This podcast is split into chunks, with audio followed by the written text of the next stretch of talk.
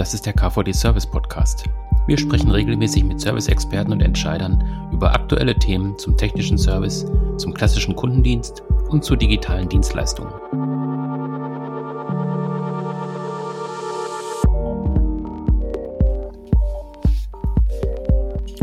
Das ist eine neue Folge des KVD Service Podcast und wir sprechen heute über das Thema neue Geschäftsmodelle im Service. Wir wollen so ein bisschen gucken, welche Form es eigentlich gibt, welche Ansätze vielversprechend sind, ähm, ja, welche Herausforderungen es auch gibt in der Praxis und was eigentlich auch ein Geschäftsmodell ist, also was versteht man darunter. Dazu habe ich mir auch zwei Experten eingeladen. Bei mir sind heute Johannes Parensen, er ist Senior Director Sales and Marketing bei GMS Development und Dr. Lennart Holst, er ist Bereichsleiter Dienstleistungsmanagement beim 4 an der RWTH Aachen. Hallo ihr beiden. Hallo. Hallo, grüßt euch. Ähm, ja, bevor wir ins Thema ähm, reingehen, Geschäftsmodelle im Service, ähm, vielleicht könnt ihr beide euch einmal kurz vorstellen, was macht GMS, was macht das FIR und was ist da so eure Rolle jeweils in dem Unternehmen oder in der Organisation? Vielleicht fängst du mal an, Johannes?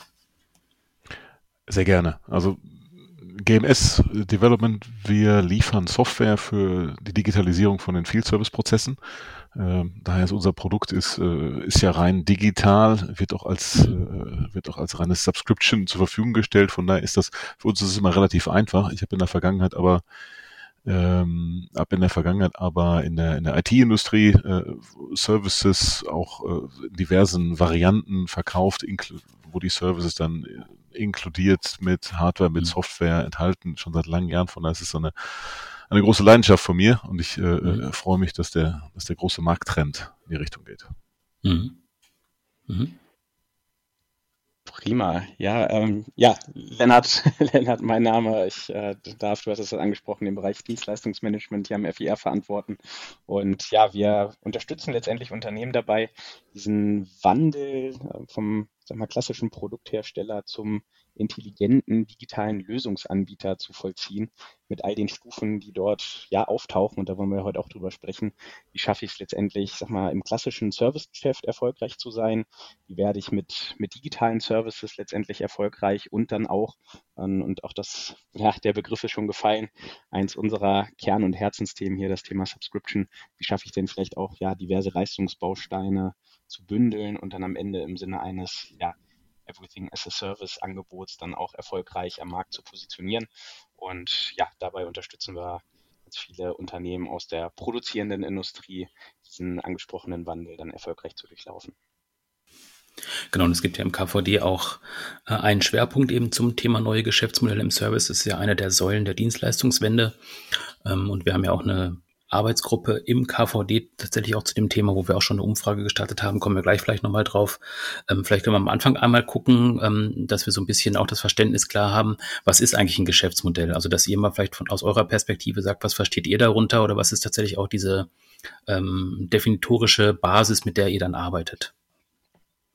Ja, ich würde vielleicht direkt mal den, den Anfang machen und wenn mhm. ich von Geschäftsmodellen spreche, habe ich eigentlich immer so ein so einfach oder ich versuche immer einfach auf vier Punkte, vier Punkte zu sprechen zu kommen, um daran letztendlich dann so ein Geschäftsmodell auch erklärbar zu machen oder zu strukturieren. Das, der erste Punkt ist für mich das Thema ganz klar im Zentrum Nutzenversprechen. Ähm, das geht so ein bisschen über, ja, welche Leistungen biete ich eigentlich an hinaus? Das ist eigentlich das, ähm, ja, wie der Name sagt, Nutzenversprechen. Das heißt, welchen Nutzen biete ich meinem Kunden? Ist das von Einsparungen über Geschwindigkeit, über ähm, mach dir weniger, weniger Kopf, weil wir übernehmen gewisse Leistungen für dich. Also das kann ganz vielfältig sein. Ähm, das ist, da tun sich Unternehmen meiner Erfahrung nach auch mit am schwersten, diesen Nutzen wirklich auch mhm. quantitativ zu erfassen. Aber für mich ist diese allererste Säule das Nutzenversprechen, ähm, was ja ein Geschäftsmodell auszeichnet. Ähm, das zweite Thema ist dann, wie schaffe ich es, dieses Nutzenversprechen ja, zu erzeugen. Also was ist meine Wertschöpfungsarchitektur dahinter? Bedeutet, mit welchen Ressourcen, mit welchem ja, Ressourceneinsatz schaffe ich es denn, diesen Nutzen, diesen Nutzen dann auch an den, an den, an den Kunden zu bringen?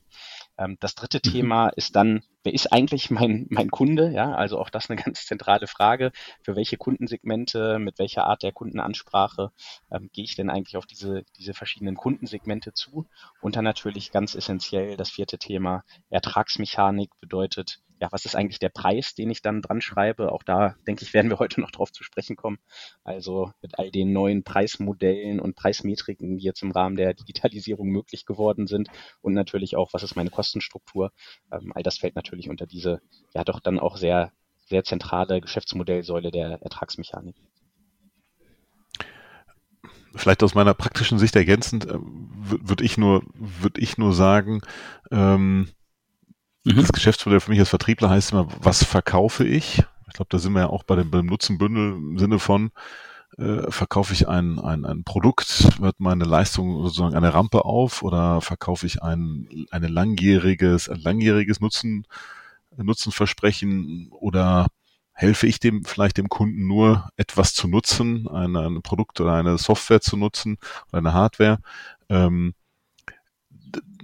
durch das, was ich verkaufe, bestimmt sich dann auch, wie ich es verkaufe. Also ist es ein Einmalgeschäft oder ist es eine ist es, äh, ist es quasi langjährige Kundenbeziehung?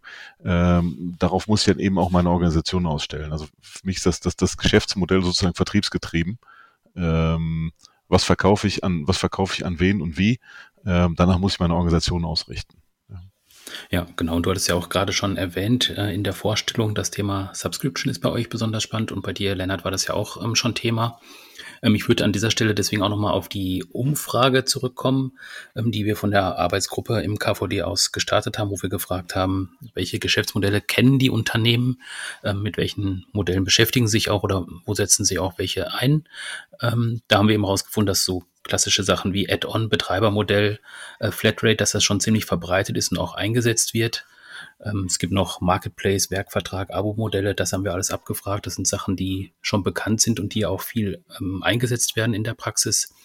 Ähm, was man aber deutlich sehen kann in der Umfrage ist eben, dass gerade eben dieses Thema Subscription, von dem ihr gerade gesprochen habt, tatsächlich auch extrem gefragt ist. Also wo die Leute einfach gesagt haben, ähm, habe ich schon von gehört, möchte aber auf jeden Fall mehr zu wissen, um das eben auch dann entsprechend für die eigene Organisation einsetzen zu können. Ähm, da haben wir jetzt auch das so ein bisschen breiter abgefragt, weil es ja auch verschiedene Modelle gibt. Ähm, vielleicht kannst du, Lennart, einfach ein bisschen was dazu sagen. Was meint das eigentlich und was gibt es da für verschiedene Spielarten auch in dem Fall? Ja, sehr gerne. Ähm, ich glaube, vorneweg einmal wichtig den, den Term Subscription, ja, der ist eigentlich auch gefühlt mhm. in aller Munde, auch so ein bisschen so ein, so ein Modewort. Ähm, wenn wir jetzt rein in der mhm. digitalen mhm. Industrie unterwegs sind, das heißt rein ja mit digitalen Services, digitalen Produkten arbeiten, ähm, dort ist Subscription eigentlich relativ, relativ klar gefasst ähm, als das klassische Software as a Service Modell. Ja, ich glaube, das ist auch ähm, in ganz vielen, mhm. in ganz vielen Feldern schon, schon sehr, sehr gut ähm, abgedeckt. Wenn wir jetzt das Ganze, sag ich mal, mehr aus einer Produktion produzierenden ja, aus einer produzierenden Perspektive betrachten, ähm, verschmelzen dort eigentlich in der Regel digitale Leistungen, klassische industrielle Services, ja, wie Wartung und ähm, Inspektion, ähm, Beratung, Hotline-Geschäft etc. mit physischen Produkten und den angesprochenen Digitalthemen. Ähm, und das war jetzt auch ähm, hier in der Arbeitsgruppe ja die Grundlage zu sagen, ja, Subscription fassen wir mal hier so ein bisschen als den erweiterten Term auf und ähm, unterscheiden den nochmal in ja. vier Arten. Mhm. Ähm, das war zum einen das Thema Paper Availability. Das heißt, wir haben hier unterschieden nach der, eigentlich nach der ja, vorhin beschriebenen vierten, vierten Säule eines Geschäftsmodells der Ertragsmechanik. Das heißt, wofür bezahle ich eigentlich, ähm, mhm. beziehungsweise was bezahle ich eigentlich, in welcher, in welcher Metrik? Und Paper Availability kann man sich ähm, so ein bisschen so vorstellen, ja, wie den, den klassischen Servicevertrag. Das heißt, ich zahle eigentlich äh, für eine gewisse Leistung, für eine gewisse Verfügbarkeit, vielleicht meiner Maschine. Das heißt, für eine, eine Uptime und bin da einfach bereit für als Kunde vielleicht einen gewissen, gewissen Sockelbetrag für zu bezahlen. Ähm, das ist eigentlich so definitionsseitig, würde ich mal sagen, so der Einstieg ins Subscription-Geschäft, ähm, ja, noch relativ, ähm, relativ risikofrei für den, für den Anbieter, wenn man denn ein gutes Servicegeschäft schon am Laufen mhm. hat. Mhm. Das ähm, zweite oder die zweite Stufe, wenn wir das in, uns in so einem Stufenmodell vorstellen, wäre dann aus meiner Perspektive das Thema Pay-per-Use.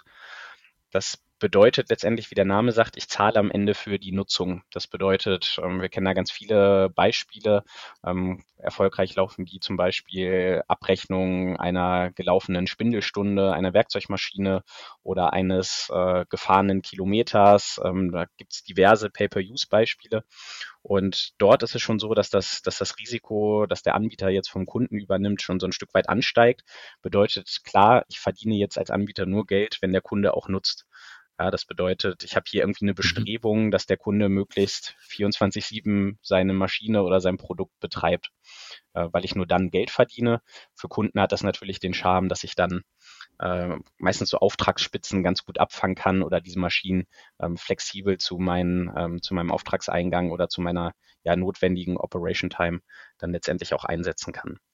Ähm, dann gibt es ja eine, eine weitere Stufe, die ist dann schon mit deutlich mehr Risiko verbunden. Äh, kann man als Pay-per-Outcome letztendlich bezeichnen. Das bedeutet, ich zahle am Ende als Kunde wirklich nur noch für das produzierte Stück, was am Ende meiner, meiner, meiner ja, Wertschöpfungskette entsteht. Und äh, da mhm. übernimmt in der Regel dann auch ein Anbieter schon Teile des beispielsweise Qualitätsrisikos. Ja, also man zahlt dann auch wirklich nur noch für das Gutteil, das am Ende rauskommt. Das heißt hier auch schon ein Modell, was dann ja tendenziell eher wirklich von, von großen OEMs, die eine ganze Wertschöpfungskette besetzen, auch wirklich, ja, wirklich angeboten werden kann. Ähm, ein weiteres Modell, was wir hier auch noch abgefragt hatten, war das Thema Pay Success. Also das geht dann wirklich ganz weit rein in die Wertschöpfung des Kunden. Mhm. Äh, bedeutet ja hier wirklich nur noch, wenn der Kunde auch erfolgreich ist, sprich wenn dieses Beispiel Teil dann auch am Ende erfolgreich am Markt verkauft wurde. Das heißt, hier kann man sich vorstellen, das kann nur für ganz spezielle oder für sehr, sehr, ja, sag mal, Themen, wo der Anbieter sehr, sehr hohe Kontrolle über, über den, auch am Ende den Verkaufsprozess vielleicht sogar des Kunden mit hat, äh, funktionieren. Ähm, da gibt's ganz spannende Beispiele, gerade so aus Energiesegmenten oder aus der, aus der Energiewirtschaft, wo man letztendlich ja für die, für die ja, für die Energie, die dann am Ende eingespart wird oder für die, für die Kosten, die am Ende eingespart werden können in der Energienutzung, dann auch wirklich tragfähig sind. Also das waren so die, die vier Ausprägungen, die wir hier mal untersucht haben. Ähm, und wie würdest du aus deiner Einschätzung das sehen? Ähm, sind diese vier Ausprägungen ähm, Unternehmen auch soweit bekannt oder wird das auch so ein bisschen durcheinander geworfen? Weil so ein paar Ähnlichkeiten sind ja da. Oder ich könnte mir auch vorstellen, dass es eben auch häufig passiert, dass die Leute das mit dem, mit dem Abo-Modell so ein bisschen durcheinander werfen. Wie ist da so deine Erfahrung? Äh, genau diese, diese Erfahrung, die du gerade ah, beschrieben okay. hast. Also äh, es gibt da, glaube ich, noch nicht so den, den heiligen Gral der, der Definition. Hm. Ähm, das da möchte, glaube ich, müssen wir, dürfen wir auch nicht päpstlicher sein als, als der Papst. Mhm, aber ja. äh, ich glaube, wichtig ist, dass die Unternehmen verstanden haben, von was sie sprechen.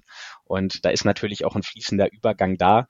Äh, nur wenn man sich wirklich anguckt, wie, und deswegen ist dieses Beispiel hier auch, glaube ich, sehr, sehr gut gewählt, dieses Pay-Per-Modell, ähm, das geht schon mit ganz unterschiedlichen Risiken einher, die ich übernehmen muss, um das auf, äh, ja, auf den Weg zu oder auf die Straße zu bringen. Und deswegen muss ich mir ganz klar darüber sein, ähm, auf welcher Stufe bin ich denn unterwegs und wie viele Risiken kann ich denn wirklich ähm, wirklich von meinem Kunden und möchte ich auch von meinem Kunden übernehmen, um so ein Modell wirklich anzubieten. Mhm. Wie ist das auf der Praxisseite, Johannes? Ähm, also ihr bietet das ja auch an. Ähm, wie sind da so deine Erfahrungen mit der, ja, mit dem Wissen auf der Kundenseite oder auch mit der Nachfrage von der Kundenseite tatsächlich? Ich, also ich würde es mal so sagen, bei, bei, Software sind die, sind die sozusagen die Risiken im Betriebsmodell ja äh, quasi überschaubar. Die haben wir mehr oder weniger direkt im, direkt mhm. im, im, und in der Kontrolle, weil es unsere es ist, es ist unsere Software, die wir selber, äh, die wir dann selber betreiben, hosten, gegen äh, Eventualitäten äh, äh, absichern und, und so weiter. Das ist da, da ist so, da ist so, so eine Subscription ist da, äh, die, die, die, die ist, haben wir unter Kontrolle. Da ist das Risiko sozusagen überschaubar. Ich glaube, ich sehe es eher, wenn, wenn, wenn ich ein Produkthersteller bin, ähm, biete eine, biete, biete eine Subscription an. Ähm, dann ist das Thema Risikoübernahme. Ähm, das kommt definitiv, das ist definitiv ein Fall, weil also das sind zwei Sachen. Das eine ist, ich habe ich hab quasi ein finanzielles Risiko, wenn ich, weil wenn ich ein, ein, ein Hardware als, als sozusagen als Subscription verkaufe, in welchem Modell auch immer, ähm, mhm. erwartet der Kunde, dass er sie in gegebenen Fristen auch zurückgeben kann. Das heißt, ich brauche ein Produkt, was auch ein, was auch einen Rücknahmewert hat oder Wiederverkaufswert hat. Ähm, das, mhm.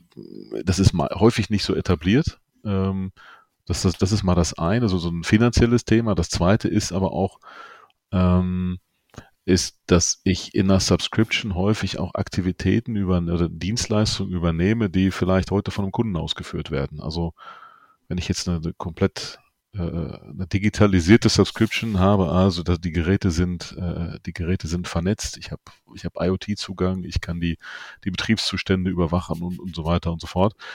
Ähm, das sind ja in einem traditionellen Ansatz, wo, wo mein Gerät sozusagen bei, die, die Rampe verlässt und dann in das Eigentum oder den Obhut von einem Kunden übergeht. Das sind das Aktivitäten, die durch einen, die durch den Kunden durch, äh, durchgeführt werden. Oder durch so einen, einen Kümmerer, einen Betriebsleiter, wie auch immer. Ähm, und mhm. jetzt in der, im Rahmen von einer Subscription übernehme ich dann Teile. Der Kunde braucht dann vielleicht auch keinen Kümmerer, der permanent äh, Betriebszustände überwacht ähm, oder äh, Aktivitäten macht, die auch remote erfüllt werden können. Ähm, wenn ich aber auf diese Reise gehe und so, so eine Subscription anbiete, dann habe ich am, am, am, ist meine Erfahrung am Hersteller von Geräten häufig keine belastbaren Daten, wie viel Aufwand denn da eigentlich anfällt. Das heißt, ich designe, ich designe, ich designe Leistungen, sprich, ich, ich betreibe ein Gerät, ich sichere eine Verfügbarkeit zu, ich weiß aber nicht, wie viel Aufwand da, wie viel Aufwand da äh, dadurch entsteht. Ja, das, das heißt, deshalb, das ist so eine betriebliche betriebliche Risikoübernahme, die dann äh, da drin auch steckt.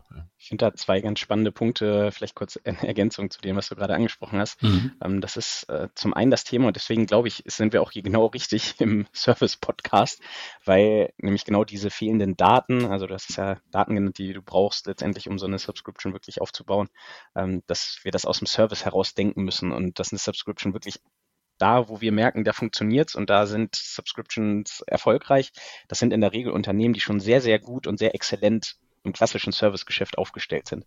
Weil die haben schon sehr, sehr gut Ahnung davon, was im, was im Betrieb passiert, mhm. ähm, wie oft äh, so ein Ausfall zustande kommt, in welchen, ähm, ja, und wir sprechen dann ja auch über regional verteilte Anlagen und Maschinen in der Regel. Also die haben in der Regel ein gut funktionierendes Servicenetz, sei es über einen Direktservice äh, oder über, über ja, Händler und Servicepartner, mit denen sie gut zusammenarbeiten. Also die haben schon gut verstanden, wie Service funktioniert. Das ist, glaube ich, das erste Thema, was fundamental ist, merke ich auch immer wieder. Ähm, ganz viele wollen Subscription machen, haben aber noch kein Servicegeschäft. Deswegen, ja, Hausaufgaben machen, exzellentes Servicegeschäft aufbauen im ersten Schritt, dann die Subscription. Mhm. Ähm, und der zweite mhm. Punkt, der mir eben noch kam, du hast es auch angesprochen, ist ja auch eins der ja, meist diskutierten Themen, würde ich fast behaupten, aktuell das Thema Fachkräftemangel.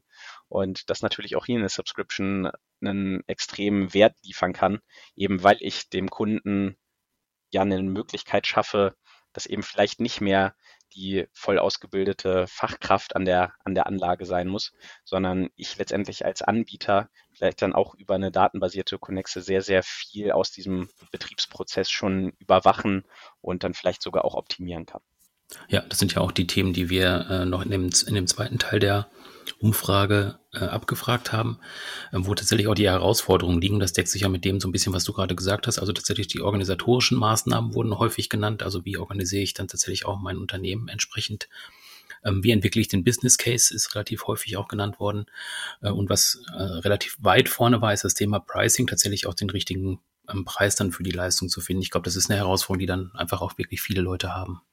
Ja, also Pricing kann ich nur so unterstreichen das Thema schlechthin, äh, weil es eben, und ähm, da gibt es auch diverse Untersuchungen, wie unsystematisch der Preis schon im klassischen Produktgeschäft zum Teil, jetzt nicht bei allen, aber zum Teil betrachtet und gemanagt mhm. wird.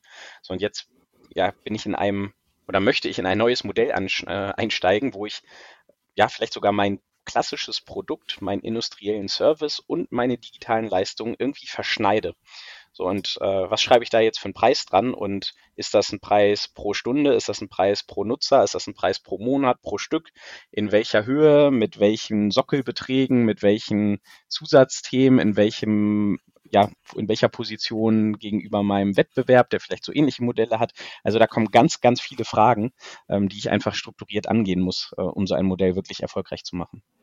Ich, ich würde vielleicht aus eigener Erfahrung ergänzen, dass man äh, das Pricing und auch die vertraglichen Konditionen auch äh, bilanzielle Auswirkungen haben. Sowohl bei dem verkaufenden Unternehmen, was vielleicht äh, die Art und Weise, wie Umsatz gebucht wird, ändern muss, äh, aber auch bei mhm. dem ähm, Kaufenden, beim Kunden, ähm, weil, weil Subscription langfristige finanzielle Verbindlichkeiten sein können, die auch äh, bilanzielle Auswirkungen haben und, und so weiter und so fort. Also es sind das ist das, wo, wo das Geschäftsmodell sich, sich ändert und äh, man auch äh, am Ende des Tages darf es aber nicht so kompliziert sein. Ne?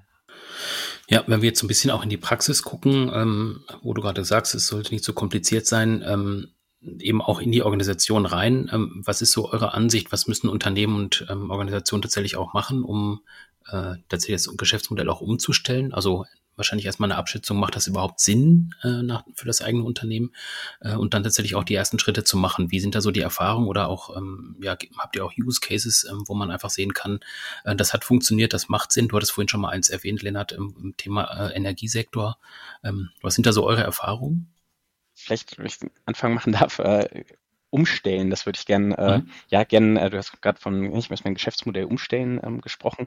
Ähm, Finde ich ganz spannend, weil mhm. das, glaube ich, immer so ein bisschen auch einhergeht mit einer gewissen Angst, die, die da existiert. Äh, ja, ich muss mich irgendwie ja. verändern und äh, ich muss jetzt mein heutiges mhm. doch in der Regel oder meistens funktionierendes Geschäftsmodell, was eigentlich nur ist, ich produziere und äh, habe irgendwie Cost-Plus-Pricing, also Herstellkosten plus eine Marge und äh, verkaufe das dann über meine mhm. klassischen Vertriebsprozesse irgendwie in den Markt oder aus dem Service heraus gesprochen, ich habe irgendwie eine Technikerstunde oder vielleicht sogar noch, wenn es gut läuft, einen Wartungsvertrag oder auch da fällt ja oft das Thema Ersatzteile rein, also ein sehr gutes Ersatzteil-Pricing ähm, so und verkauft mhm. dann letztendlich pro, pro Technikerstunde.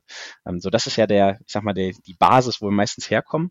Und jetzt haben ganz viele Unternehmen, zumindest meiner äh, praktischen Erfahrung nach, die, die Angst, dass ich jetzt alles umstellen muss und mit einmal alles über den Haufen werfe und ab morgen nur noch, nur noch, mhm. äh, ja, äh, Johannes hat es vorhin auch angesprochen, äh, ja eigentlich OPEX äh, auch dann, also diesen, diesen Shift von ja einmal Verkäufen oder transaktionalen Einmalverkäufen hin zu immer nur noch kleineren wiederkehrenden Einnahmen mache. Äh, und oh Gott, wie soll das denn alles funktionieren? Ähm, wir müssen ja wirklich dann alles auf den Kopf mhm. stellen.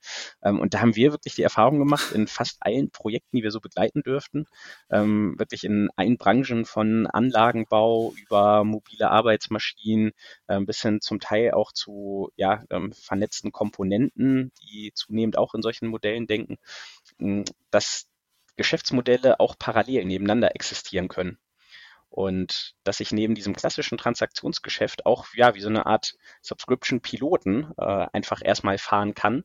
Und du hattest vorhin angesprochen, was sind so die Schritte? Mhm. Genau dafür ist erstmal relevant, sich die Frage zu stellen, gerade aus Top-Management-Sicht, warum möchte ich das Ganze überhaupt machen? Ja. Mhm, genau. Also erstmal die Frage zu stellen, ist das einfach ein Trendthema und wir wollen es mal probieren und mal einen Testballon aufbauen? Und klar, dann bietet sich ein Pilot an, wunderbar. Gibt es irgendwie vielleicht noch ein unerschlossenes Marktsegment, was jetzt danach schreit, nach äh, ja, leichteren Modellen, nach weniger Komplexität, nach besserer ja, Finanzierungsstruktur, also diesem äh, angesprochenen CAPEX zu OPEX-Shift. Ähm, es gibt ja, diverse weitere Gründe, Fachkräftemangel angesprochen, Thema, ja, wir sind irgendwie an unserer Optimierungsgrenze irgendwo angekommen, wir brauchen mehr Hersteller-Input, könnt ihr uns da nicht irgendwie weiterhelfen? Also sich erstmal Gedanken zu machen, warum möchte ich eigentlich so ein Subscription-Modell oder warum möchten auch meine Kunden vielleicht überhaupt in der, so ein Subscription-Modell beziehen? Ich glaube, das ist die allererste und vielleicht auch hier und da mal vergessene Frage. Und wahrscheinlich auch umgekehrt, also wenn Kunden auf einen zukommen und sagen, kann ich das auch in Subs äh, Subscription-Form ähm, akquirieren bei euch, ähm, ne, dass man dann auch erstmal hinterfragt, warum ist das überhaupt so oder warum möchte der Kunde das haben? Aus den gleichen Gründen, wie du es gerade erwähnt hast. Ich glaube, ich würde rein, rein vertrieblicher Sicht äh, muss man auch die Komplexität betrachten. Ähm, mhm. äh, wenn ich jetzt Kunden habe, die heute vielleicht ein Gerät kaufen, ähm, dann sind die, da sind die, sowohl die Verkaufsprozesse, aber in der Regel auch das Produkt darauf ausgerichtet, dass das Gerät verkauft wird über Funktionalitäten. Ähm, deshalb, da hat Lennart für mich ein wichtiges Wort äh, genannt, das ist Segmentierung. Ich muss eigentlich gucken, für welches Segment würde ich denn eine volle Subscription, also ein Equipment as a Service anbieten wollen, ähm, weil ich, äh, wenn ich das nicht, weil, weil das, das Segment wird dann äh, nicht nur die Subscription kriegen, es muss aber auch in der Regel, muss dafür ein besonderes Produkt ausge, ausgelegt sein. Es soll wahrscheinlich nicht so komplex sein. Idealerweise sollte es sich abheben von dem, was über die anderen Kanäle verkauft wird. Ähm, Sonst habe ich eine riesige Kannibalisierung, auf der einen Seite eine Kannibalisierung im, im, im, eigenen Haus. Die Kunden wissen nicht mehr, was das Richtige ist. Der, der Vertrieb hat auch Probleme, eine Abgrenzung zu machen. Was bietet er dem Kunden an? Ist es ein Kaufkunde oder ist es ein Subscription-Kunde? Ähm, diese, diese Segmentierung sollte ich äh, von vornherein machen, bevor ich jetzt meine, ich muss unbedingt Equipment as a Service ähm, äh, anbieten. Wenn ich dann weiß, welches Segment es ist, dann, dann, dann weiß ich, glaube ich, auch, dann kann ich mit, mit ein, zwei, drei guten Kunden äh, oder interessanten Kunden in der Regel äh, mal so, so, so ein Produktdesign. Damit würde ich wahrscheinlich anfangen. Dass man sagt, okay, was genau braucht ihr denn? Wie muss das denn aussehen? Welche Leistung sollen wir übernehmen? Welche Leistung wollt ihr übernehmen? Äh, und auf der Basis kann man ganz gutes, kann, kann man ganz guten Design machen. Aber diese Kunden sind in der Regel nicht die Kunden, die meine langjährigen Kunden sind, mit denen ich die, die, die, die besten Produkte entwickelt habe, weil die mhm. legen vielleicht viel Wert auf sehr stark äh, ausgeprägte Produkte, die hochgradig customized sind. Ähm, eine Subscription ist ja eher in einem, in einem sehr stand, in einem eher standardisierten Umfeld zu sehen. Ja. Und wenn wir auf die ähm, organisationale Ebene gucken, jetzt in Unternehmen und ähm, in ähm, Serviceorganisationen, ähm, wo seht ihr da Herausforderungen? Also wenn es jetzt tatsächlich auch in Richtung Mitarbeiter, in Richtung äh, Führungskräfte geht. Also ich denke da immer auch an dieses äh, ja, klassische Bild von, von dem Vertriebler, der bisher einfach eine Maschine verkauft hat und jetzt eben anders agieren soll, auch dem Kunden gegenüber. Ähm, wo seht ihr da auch Konflikte? Lennart, soll ich mal anfangen? Ähm, gerne, gerne. Ich, ich, aus, meiner, aus meiner vertrieblichen Sicht. Ich, ich habe ja in, in, in Produktunternehmen, äh, ich habe ja ein Produktunternehmen quasi solche, solche Subscription Services verkauft äh, oder angefangen. Ich mhm. hatte die, die Ehre, da so ein bisschen die, die, die, die, die Piloten immer zu verkaufen. Ähm, ich, das, der, der, der, der ursprüngliche Vertrieb, wenn es ein reiner Produktvertrieb ist, dann, dann, dann hat er den Fokus auf Geräten, auf den Funktionalitäten von Geräten. Mhm. Dann gibt es dazu meistens noch nachgelagert einen, einen, einen Vertrieb, der Servicekonzepte verkauft. Das geht aber eher um Wiederherstellzeiten oder Ersatzteilverkäufe und so weiter. Wenn ich über Subscription rede, dann habe ich äh, direkt ein Thema äh, Finance mit dabei, also wie sehen Finanzmodelle aus und viel komplexer, wenn es halt, wenn es halt, äh, äh, wenn es so verbundene Geräte sind, die über IoT, über IoT an, an, an, an angebunden sind. Äh, ich kann die Operations über IoT steuern. Dann habe ich automatisch auch, äh, äh dann habe ich automatisch auch äh, höherwertige Leistungen, komplexe Leistungen und auch solche Themen wie IT-Security. Also so ein das ist dann eine Lösung, die ist komplexer zu verkaufen. Ähm, das ist mit der Standardvertriebsmannschaft nicht unbedingt leistbar. Ja, da muss man schon, mhm. muss man schon äh, äh, sauber schauen, äh, was sind die, was sind die Leute, die auch Spaß haben, sich mal eine, eine blutige Nase äh, mit in so einem neuen Segment zu holen, äh, die dann äh, sich auch in die neuen Themen einarbeiten können, die, die auch nicht davor zurückschrecken, bei dem Kunden mal mit der IT-Security drei Stunden am Tisch zu sitzen. Ähm, das ist rein vertrieblich organisatorisch. Ähm, ist das, ist es meines Erachtens nach ein wichtiger Ansatz zu sehen, wie bringe ich für das neue Segment die neuen Produkte äh, an den Mann. Ja. Ich finde die Frage extrem spannend. Ich glaube, das ist die auch eigentlich der, der Knackpunkt äh, meiner Meinung nach, warum sich ganz viele Unternehmen mit Subscription so schwer tun, weil es eine Organisation und ein Führungsthema am Ende ist. Und das, das tut am meisten weh, weil es irgendwie die ganze Organisation doch betrifft. Und wenn man sich jetzt mal vorstellt, wo kommen jetzt Organisationen her und wie sind die meisten Unternehmen aufgebaut, dann fun funktionieren ja die meisten Unternehmen nach ähm, ja, klar oder spezifisch getrennten Organisationseinheiten. Ja, da hat man irgendwann mal mit angefangen, um so ein bisschen arbeitsteilig unterwegs zu sein. Jeder, ja, ähm, Schuster bleibt bei deinen Leisten, jeder macht irgendwie das, wofür er ähm, letztendlich seine, seine Kernkompetenz und in der Regel ganz lange von Entwicklung über Marketing bis hin zum Vertrieb dann irgendwie aufgebaut hat. Und irgendwie, ja, wenn man jetzt sich so, so eine Subscription vorstellt und am Ende biete ich wirklich eine Gesamtlösung aus meinem Haus an und werde dann sogar nur noch vergütet, wenn der Kunde meine Leistung nutzt, dann äh, verändert das ja so ein bisschen diese, diese gesamte Denke auch nach innen herein, ähm, so dass ich eigentlich wirklich so eine, so ein bisschen ja wieder so eine Zusammenführung und so ein gesamthaftes, ja, so eine, eigentlich diese, diese Schwarmintelligenz zwischen diesen einzelnen Funktionsbereichen viel, viel besser nutzen muss. Und ähm, würde ich genauso unterschreiben, wie der Johannes das gesagt hat. Ähm, du hattest ja immer auch diese, ich sag mal, die Vertriebsperspektive angesprochen. Ähm, das ist, glaube ich, die, wo es am erst oder als allererstes signifikant einschlägt. Und das eigentlich hammerhart. Weil äh, auch da, ich habe O-Töne, da heißt es ja, eigentlich muss ich meine Vertriebsmannschaft komplett ja für den, also können Produkte verkaufen, da alles gut, aber für meinen für meinen Vertrieb von wirklich solchen Kunden, äh, auf den Kunden ausgerichteten oder auf den Kundenerfolg ausgerichteten Geschäftsmodellen, brauche ich einmal eine völlig andere Art von Vertriebler. Weil man muss sich das ja mal vorstellen. Ich gehe jetzt hin und ich verkaufe nicht mehr mein Produkt und freue mich dann, wenn ich es losgeworden bin und kriege dann meinen Bonus und alles gut, sondern ich muss jetzt ein Modell verkaufen, was beim Kunden auch noch läuft. also was beim Kunden effizient betrieben wird, was sich im mhm. besten Fall noch über die Zeit verbessert, wo ich noch Up- und Cross-Selling betreibe und muss eigentlich diesen, diese Kundennutzungsphase viel, viel besser überblicken, managen, kennzahlenbasiert auswerten ähm, und im ersten Schritt, bevor ich das Ganze mache, überhaupt erstmal einschätzen können, ist das ein ähm, ja, veritabler Kunde? Ist das einer, der jetzt nicht mit einmal im nächsten Monat nicht mehr, äh, nicht mehr zahlen kann? Ist das einer, der das Potenzial hat, dass ich dem überhaupt weiterhelfe, damit wir gemeinsam wachsen? Das heißt, ich brauche jetzt eigentlich wen, der das, der das Kundengeschäftsmodell verstanden hat. Und ähm, das ist in meinen Augen was, was deutlich über die über die heutigen Anforderungen an den klassischen, klassischen Vertrieb oder Vertriebsprozess deutlich darüber hinausgeht. Ähm, und das ist eigentlich das, wo ich zumindest merke, dass dort am allerersten eigentlich so der, eigentlich mal so, Moment mal, ja, der, der Go-to-Market und ähm, die Ausgestaltung von Verträgen und äh, das Pricing und die Ansprache der Kunden und die Analyse, welcher Kunde ist denn jetzt geeignet, ähm, das schlägt meistens als allererstes im Vertrieb ein. Ja, und wenn wir auf den ähm, Vertrieb gucken, jetzt nochmal bei euch auch, Johannes, ähm, ähm, ihr habt ja auch nochmal einen etwas anderen Ansatz aktuell gewählt, dass ihr mehr in kleinschrittigen äh, ähm, Schritten vorgeht, ähm, dass ihr so äh, sozusagen auf Modularisierung setzt. Kannst du da noch ein bisschen was zu sagen, was da so die Idee dahinter ist? Ja, ich würde ein bisschen die Brücke einmal schlagen. Also die, mhm. weil wir haben, wir haben gerade über den Vertrieb gesprochen. Wenn der Vertrieb jetzt eine Subscription verkauft hat, ähm, und jetzt ist eine Subscription beinhaltet zum Beispiel äh, ich werde vergütet nach Nutzung oder ich sichere dem Kunden eine Verfügbarkeit zu. Wenn ich dem Kunden eine Verfügbarkeit zusichere, dann erwartet der per Definition erstmal 7 mal 24. Mhm. Darauf ist meine Organisation aber gar nicht ausgelegt. Ähm, von den Prozessen bis hin zu, äh, bis hin zu Arbeitsverträgen.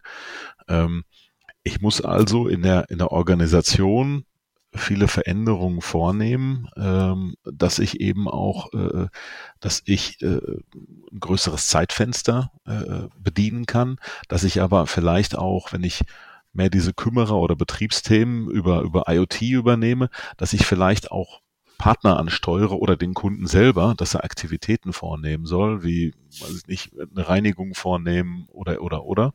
Ähm, und das äh, in einem, das in einem viel größeren Zeitfenster, ohne dass ich da viel Aufwand, äh, ohne dass ich viel Aufwand ähm, äh, damit habe.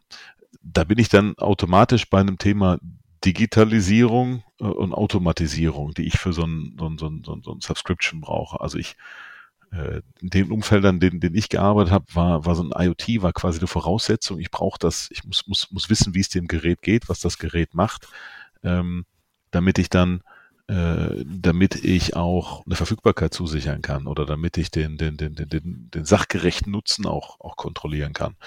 Äh, das heißt, das muss das, auf der einen Seite muss das integriert werden und dann muss ich aber auch wissen, was mache ich denn mit den ganzen mit den ganzen Meldungen, die da hochkommen, äh, wie schicke ich die zum, wie schicke ich die zum äh, zum User, zum, zum Techniker, äh, habe ich Bereitschaftstechniker, den ich vielleicht schon automatisch ein Ersatzteil mitschicke und so weiter und so fort. Also es ist, die, die Betriebskonzepte werden, äh, werden, äh, werden dann ganz anders, ähm, treffen dann aber auf eine, treffen dann aber auf eine, ich sag mal, eine etablierte, etablierte äh, IT-Organisation in den Firmen.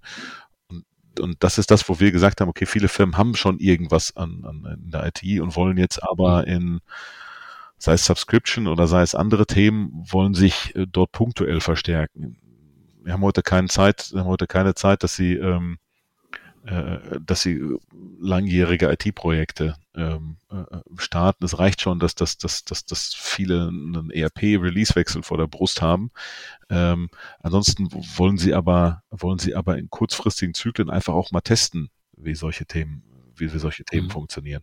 Und deshalb haben wir unser, unser Portfolio modularer gemacht, ähm, um das dann, äh, um das dann schneller in bestehende Landschaften zu integrieren. Ja, also mhm. Klassiker von, von, von unserem, von unserem Paradebeispiel ein Scheduling. Ich habe mehr Techniker, ich brauche ein Scheduling, dann integriere ich nur das Scheduling. Ich muss nicht die komplette Service-Plattform integrieren oder, oder, ersetzen, ähm, bis hin zu einzelnen, einzelnen äh, KI-Themen natürlich oder äh, ein, ein Wissensmanagement. Ich merke, ich, ich, ich muss das Wissen breiter streuen, dann integriere ich nur das Wissensmanagement in die bestehende Plattform. Das ist das, wo wir mit der Modularität versuchen, die, die, die, die, sozusagen die, die, unsere Kunden dabei zu unterstützen, die Herausforderungen, die eben auch durch äh, sich ändernde Geschäftsmodelle äh, entstehen, zu bewältigen. Ja. Ja, wenn wir jetzt nochmal auf die, auf die, auf das Thema Geschäftsmodelle insgesamt nochmal gucken ähm, und auch vielleicht mal so eine Art Ausblick wagen, ähm, also dieses Modularisieren, was du gerade erwähnt hast, würde ich schon mal auch als einen Trend auf jeden Fall sehen. Ähm, wir hatten ja vorhin den Punkt tatsächlich, was muss in der Organisation passieren, damit ähm, auch ja, ein Umdenken stattfindet. Ist das für euch so der größte Knackpunkt tatsächlich, an dem man auch arbeiten muss? Ist das was, wo auch dann im Prinzip die Organisationen die größte Herausforderung haben? Wie seht ihr die weitere Entwicklung in dem Bereich?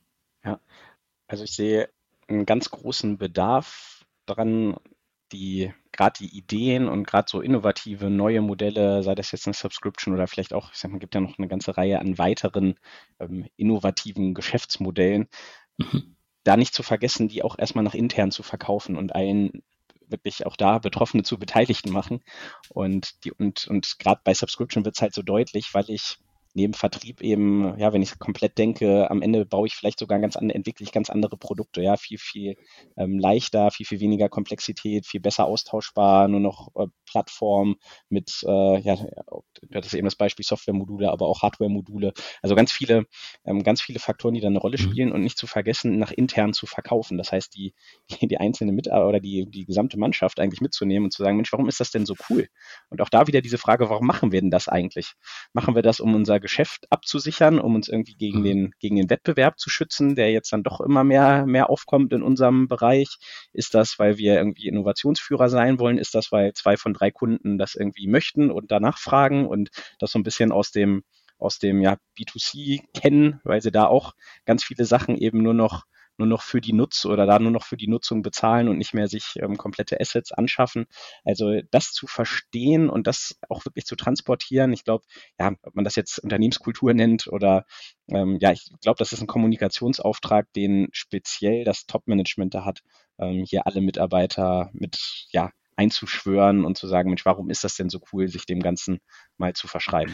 Ähm, vielleicht aus, ja, aus meiner Erfahrung, ich glaube, ähm, ich habe ja in, in, in Unternehmen mit lang eingeschliffenen Geschäftsmodellen habe ich äh, habe ich Experten in, in Disziplinen, ich habe Experten im Produkt, Experten im Service äh, und so weiter es muss jetzt interdisziplinär gearbeitet werden. Und da, äh, das ist eine und es kommt sehr, sehr viel Digitalisierung dazu. Also und Digitalisierung, da würde ich jetzt auch, äh, da würde ich jetzt auch sowas wie künstliche Intelligenz mit, ähm, mit, mit einschließen. Und es gibt, ich glaube, die Herausforderung, die viele Unternehmen haben werden, ist, dass, dass sie, äh, dass sie Personen und Teams finden, die auf der einen Seite die Geschäftsmodelle verstehen, auf der anderen Seite aber auch ähm, aber auf der anderen Seite aber auch neue Geschäftsmodelle äh, äh, implementieren oder designen können, die vielleicht äh, affin sind für neue Technologien auf der einen Seite oder aber schon Erfahrung vielleicht aus einem anderen Umfeld mitbringen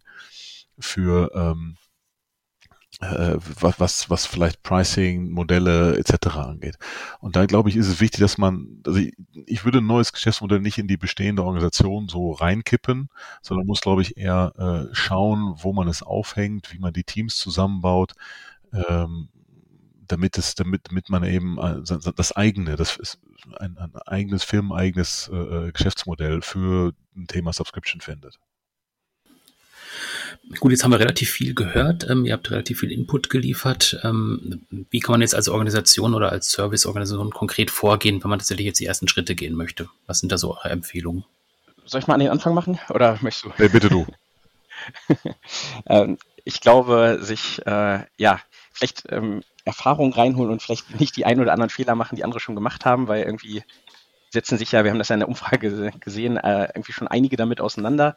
Ähm, alle wollen es ähm, und jetzt glaube ich wichtig, ja, so die, die Stolpersteine vielleicht zu erkennen. Mhm. Vielleicht sind ein paar, die wir ja auch heute hier im Podcast schon, schon angesprochen haben. Ähm, ich glaube, was einfach helfen kann, sind so, so gewisse Checklisten. Ne? Also ich bin ein absoluter Checklisten-Fan, ähm, wo wirklich einfach ja alles drinsteht, was, was, was muss denn eigentlich erfüllt sein, um überhaupt sich so einem neuen Geschäftsmodell verschreiben zu können. Und da sind so Fragen drin, so ein paar hatten wir heute angesprochen. Ähm, ist das Top-Management involviert? Äh, wissen wir, warum wir das Ganze machen? Haben wir spezifische Kundensegmente ausgewählt? Sind wir digital vernetzt? Äh, können wir skalierbar äh, über digital äh, wirklich auch Verfügbarkeiten ähm, im ersten Schritt zusichern? Ähm, haben wir ein global existierendes Service-Netz? Ja, du hattest auch nach Service bewusst, weil wir denken, wir wollen es ja auch im Service herausdenken, existiert ein äh, ja, globales Service-Netz, mhm. ähm, wo ich natürlich auch dann diese Verfügbarkeiten bis hin zur Nutzung oder sogar bis zum Outcome dann auch wirklich realisieren kann. Habe ich die Partner heute schon oder muss ich die erstmal aufbauen? Also auch da ganz klar einen, Exzellenz in Service zu erreichen. Ähm, dann sich natürlich dem Thema kulturellem Wandel widmen. Habe ich meine, meine Mitarbeiter schon alle eingeschworen, wissen alle von, ja, alle, die ich anspreche, ähm, wissen die, was mit Subscription oder mit diesen Geschäftsmodellen überhaupt erstmal schon, schon vom Begriff her gemeint ist und wissen die, was sie da für eine Rolle drin spielen und warum sie oder was sie dazu beitragen können, um das erfolgreich zu machen. Und natürlich, wie sind meine, wie sind meine Vertriebsprozesse, wie sind meine Incentivierungssysteme? Ähm, bedingen die das oder führen die eigentlich nur dazu, dass mein Vertrieb sagt, ja, ist ja ganz nett, aber am Ende verdiene ich meine Provision immer noch mit dem Produktverkauf. Das heißt, ihr mit euren Geschäftsmodellen, ja, mal ganz, ganz ruhig. Und ähm, ja, habe ich wirklich auch eine Strategie und vielleicht das so als letzten Punkt, wie ich denn dann damit auch in der Zukunft agieren möchte, weil der Punkt für mich ist, ich schaffe mit so einem neuen Geschäftsmodellansatz wie Subscription, dem heute diskutierten, eigentlich ein Modell, wo ich als Kunde für den Zugang zu einer Leistung bezahle. Und das ist eigentlich für mich die Perfektion eigentlich eines, eines wirklich gleichgerichteten Geschäftsmodells, weil es bedeutet, dass ich als Kunde mich natürlich entwickeln möchte. Meine Anforderungen verändern sich permanent. Ich möchte wachsen, ja, in der Regel. Ich möchte, möchte mehr natürlich mein, mein Kerngeschäft vorantreiben. Und wenn ich das als Anbieter verstanden habe, mit welchen Kunden ich das mache und in welche Richtung ich gemeinsam mit diesen Kunden wachsen kann, dann brauche ich natürlich eine, eine Perspektive und eine Strategie, wie ich das auch in der Zukunft realisiere. Und ähm, das bedeutet für mich, man muss sich eine, eine Roadmap machen mit ähm, natürlich Funktionalitäten, ähm, die mein, mein System Subscription über die Zeit auch liefern kann, was neu an Funktionalitäten hinzukommen kann, ähm, wie ich auch dieses System permanent verbessern kann. Also eigentlich in so einen permanenten Optimierungs- und Verbesserungsprozess am Kunden, eigentlich wie ich da, da reinkomme. Ich glaube, das ist für mich eigentlich dann am Ende der, der wirkliche ja, Schlüssel, um da langfristig ähm, ja auch monetär Spaß dran zu haben. Ich, ich würde vielleicht wieder auch aus meiner Erfahrung als gebranntes Kind nur, nur ergänzen wollen, der Vertrieb ist das eine, das Nutzenbündel ist das andere, es, es gehört auch dazu. Ähm, ich durfte aber auch schon, ich durfte aber auch schon die Projektleitung übernehmen, wenn ich erfolgreich ein Subscription-Modell verkauft habe und habe dann gesehen, welche Hürden dann im, im eigentlichen Betrieb kommen, weil die Organisation nicht drauf ähm, nicht darauf vorbereitet ist. Sei es äh, sei es sozusagen personell ähm, oder sei es aber auch durch die durch die IT-Infrastruktur. Ähm, also ich glaube, wenn man, man, man sollte gucken, dass die, dass die, dass die, die, die IT-Lösungen äh, natürlich äh, ich sag mal, auf einem relativ modernen Stand sind, dass sie auch offen sind, um den Kunden vielleicht zu integrieren, offen sind, um IoT zu integrieren, äh, dass man, dass man flexible, flexible andere Partner steuern kann und ähm, ich muss all das, all den Nutzen, den ich dem Kunden verkaufe, muss ich natürlich auch messen können. Äh, hm. Das heißt, hm. ich brauche die, ich brauche die Daten aus dem, aus dem System raus. Das sind ganz, ganz viele äh, Punkte, die vielleicht heute noch nicht so vorgesehen sind. Ja, deshalb muss man das, wenn die Nutzenbündel klar sind, man, man mit den Kunden weiß, was, was, was, was die so brauchen, da muss man mal in die IT reinhorchen und auch in die Organisation reinhorchen, ob man die Leute dafür hat, um das Ganze zum, zum, zum, zum Leben zu bringen. Ja. Mhm. No. Ja, also wer sich noch weiter informieren möchte, ähm, in der Service Today, in der aktuellen Ausgabe 4, haben wir auch nochmal einen ähm, Schwerpunkt zu dem Thema. Ähm, wir werden auch beim KVD Service Kongress darüber nochmal sprechen. Und ja, wer sich nochmal direkt auch Informationen von euch holen möchte, der findet euch auch bei LinkedIn oder ihr seid wahrscheinlich auch auf dem Kongress anzutreffen. Na klar. Mhm. Selbstverständlich. Ja, ausgezeichnet, das wollte ich hören. Gut, dann äh, danke ich euch für heute, für den Input, war sehr spannend. Ähm, und ähm, ja, dann sehen wir uns ja spätestens beim Kongress. Herzlichen Dank für die Einladung. Ich freue mich. Alles Gute. Jo, bis dann. Ciao. Danke. Tschüss.